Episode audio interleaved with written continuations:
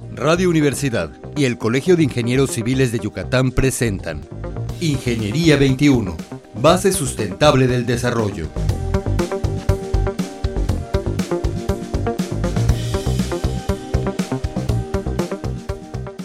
Buenos días, estimados redescuchas. Bienvenidos al programa Ingeniería 21. Nuestro invitado de hoy es el ingeniero Jorge Eduardo Mayaque, que tiene una maestría de la Universidad Modelo y está con nosotros en la Facultad de Ingeniería Civil en el área mecatrónica. Buenos días, ingeniero. Buenos días, ingeniera. ¿Qué tal? ¿Cómo está? Ah, buenos días, bienvenido. Gracias. Ingeniero, vamos a tocar el tema como platicamos sobre la manufactura y su impacto en la industria. Claro. Eh, ¿Nos podría platicar qué es la manufactura? La manufactura en un sentido completo es el proceso de convertir materias primas en productos. Vaga la redundancia. Tú puedes tener una, una materia prima en bruto Ujú. y meterle procesos de maquinaria, herramientas, energía y trabajo. Todo eso se engloba en un proceso de manufactura que al final de ese proceso se convierte en una pieza procesada. Esa sería un- una definición técnica. Otra definición que maneja otros libros sería la económica. ¿Cómo procede? Tienes el material de inicio, tienes un costo eh, aproximado, después tiene un material de proceso donde esa parte se involucra el valor agregado que nosotros le damos. Y posteriormente, pues eso ya sale a la pieza a la venta y es cuando nosotros o usted compra un producto ya terminado. Y en el estado tenemos este, empresas que se dedican a Por esto, supuesto que ¿verdad? sí. Con lo respecto a mi área que es metalmecánica, hay industrias aerodinámica, Aerodinámicas, ah, ok. aerodinámica, metalúrgica, soldadura. eh, hay algunas empresas que se dedican a hacer piezas u autopartes para turbinas de avión. Ujú. De hecho, antes de trabajar para la facultad, trabajé por un, dos, tres años aproximadamente en la industria de, de control numérico por procesos de manufactura.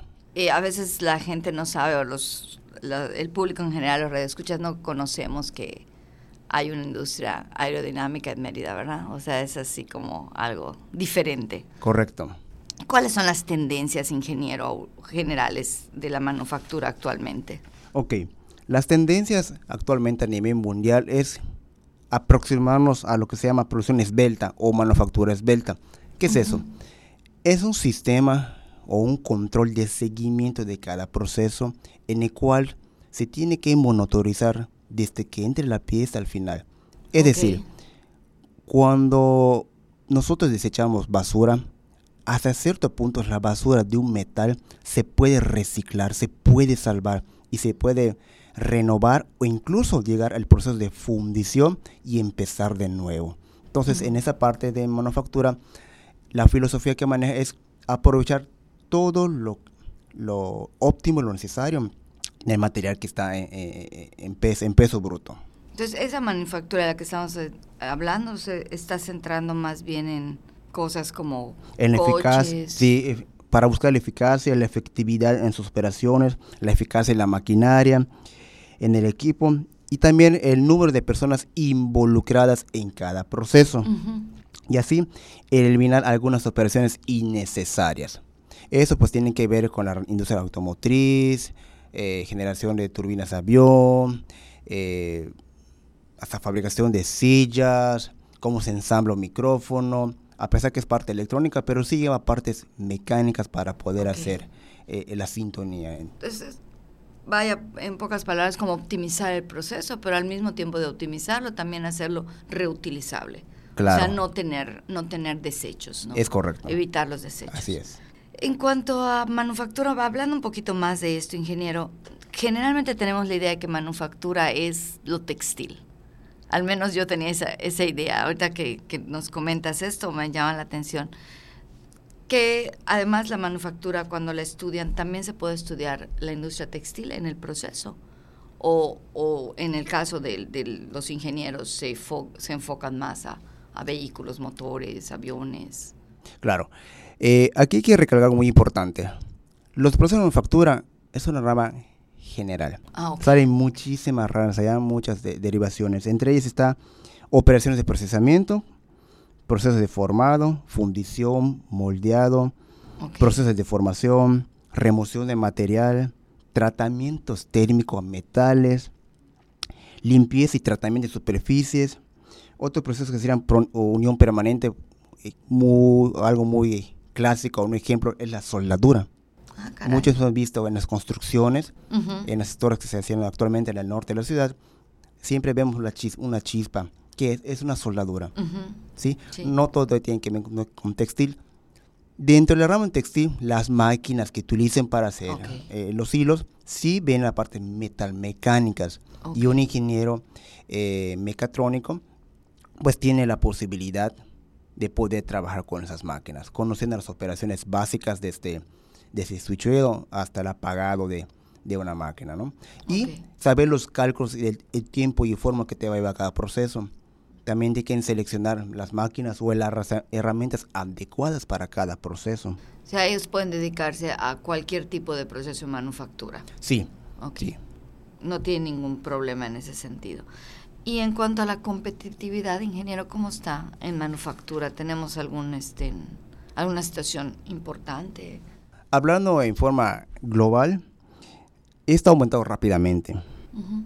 Los mercados se han convertido en multinacionales y dinámicos. Siempre hay una competencia sana, viendo que la empresa A quiere mejorar su proceso en, el segmento B y la empresa B quiere mejorar su proceso en el mismo segmento. Siempre hay esa sana competencia dando los mejores resultados. Eh, claro, el último opinión lo va a tener el cliente. Claro.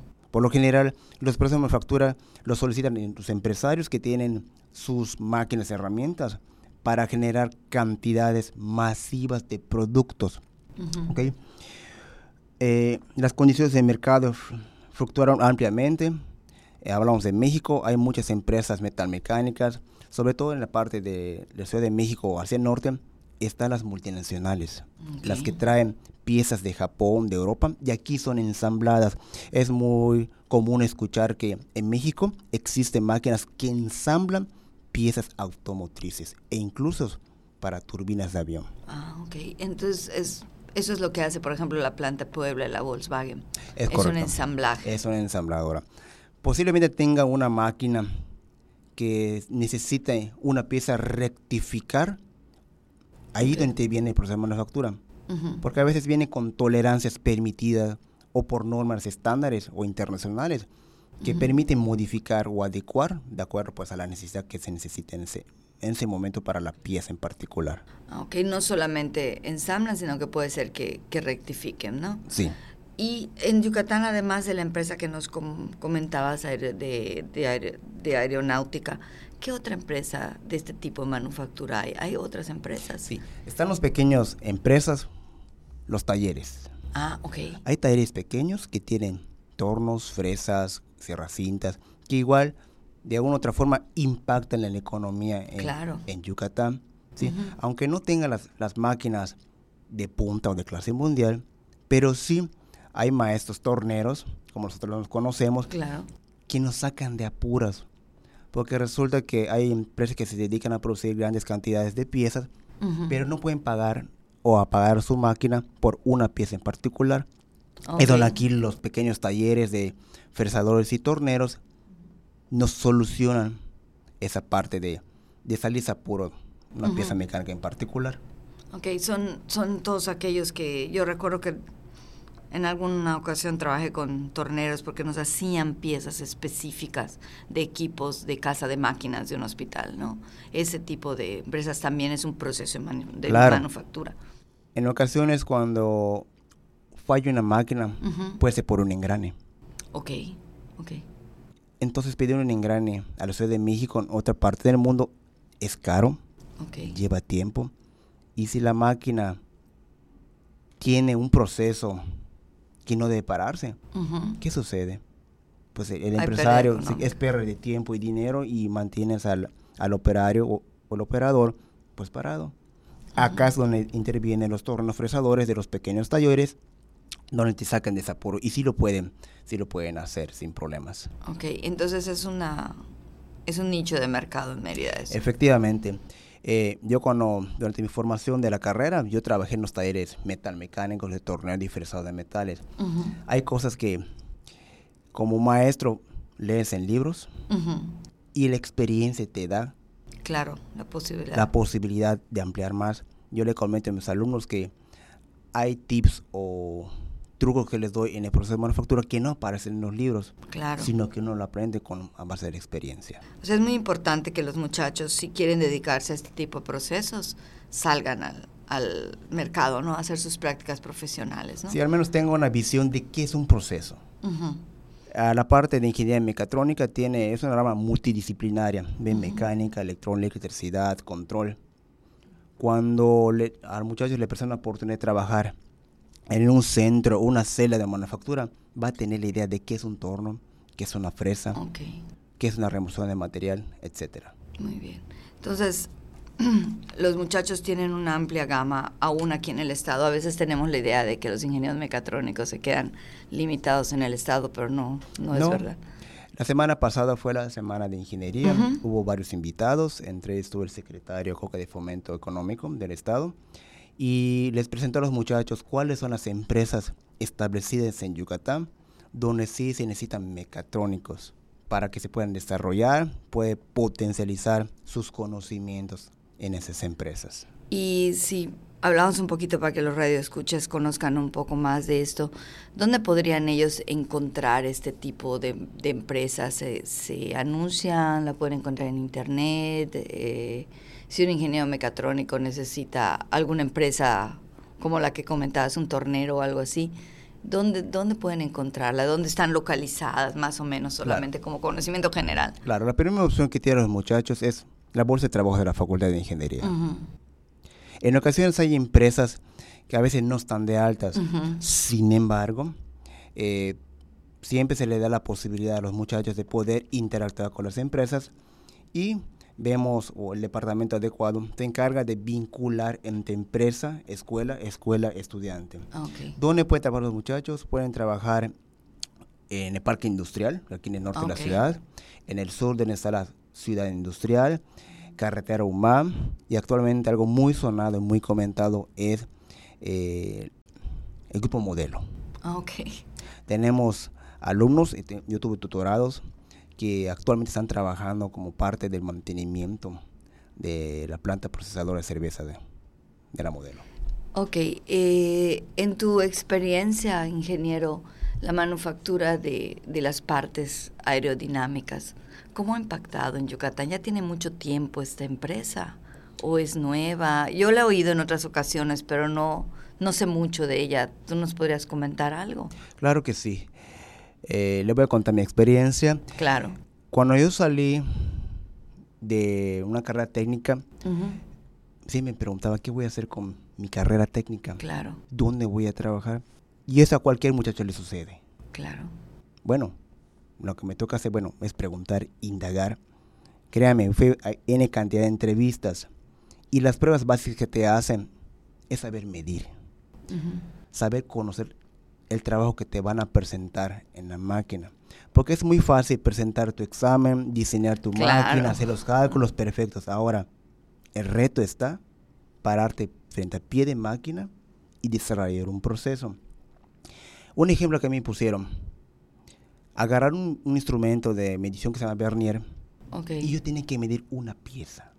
Eso fue mi examen para poder ingresar al trabajo. Fue tu prueba de desempeño, ¿no? Antes Ah, de sí. que te contrataran. Efectivamente, uno diría, pues me hicieron examen de sí, psicométrico o algo parecido, ¿no?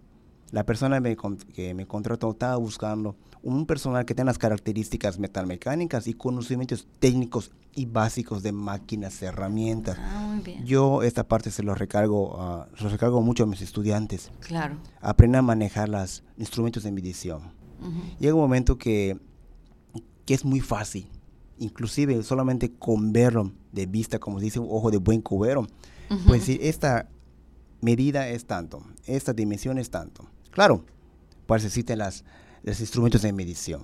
Muy bien, pues qué, qué interesante, ingeniero. Pues muchísimas gracias por tu participación. Un gusto. Eh, y a nuestros estimados radioescuchas les agradecemos haber estado con nosotros y nos escuchamos nuevamente la próxima semana.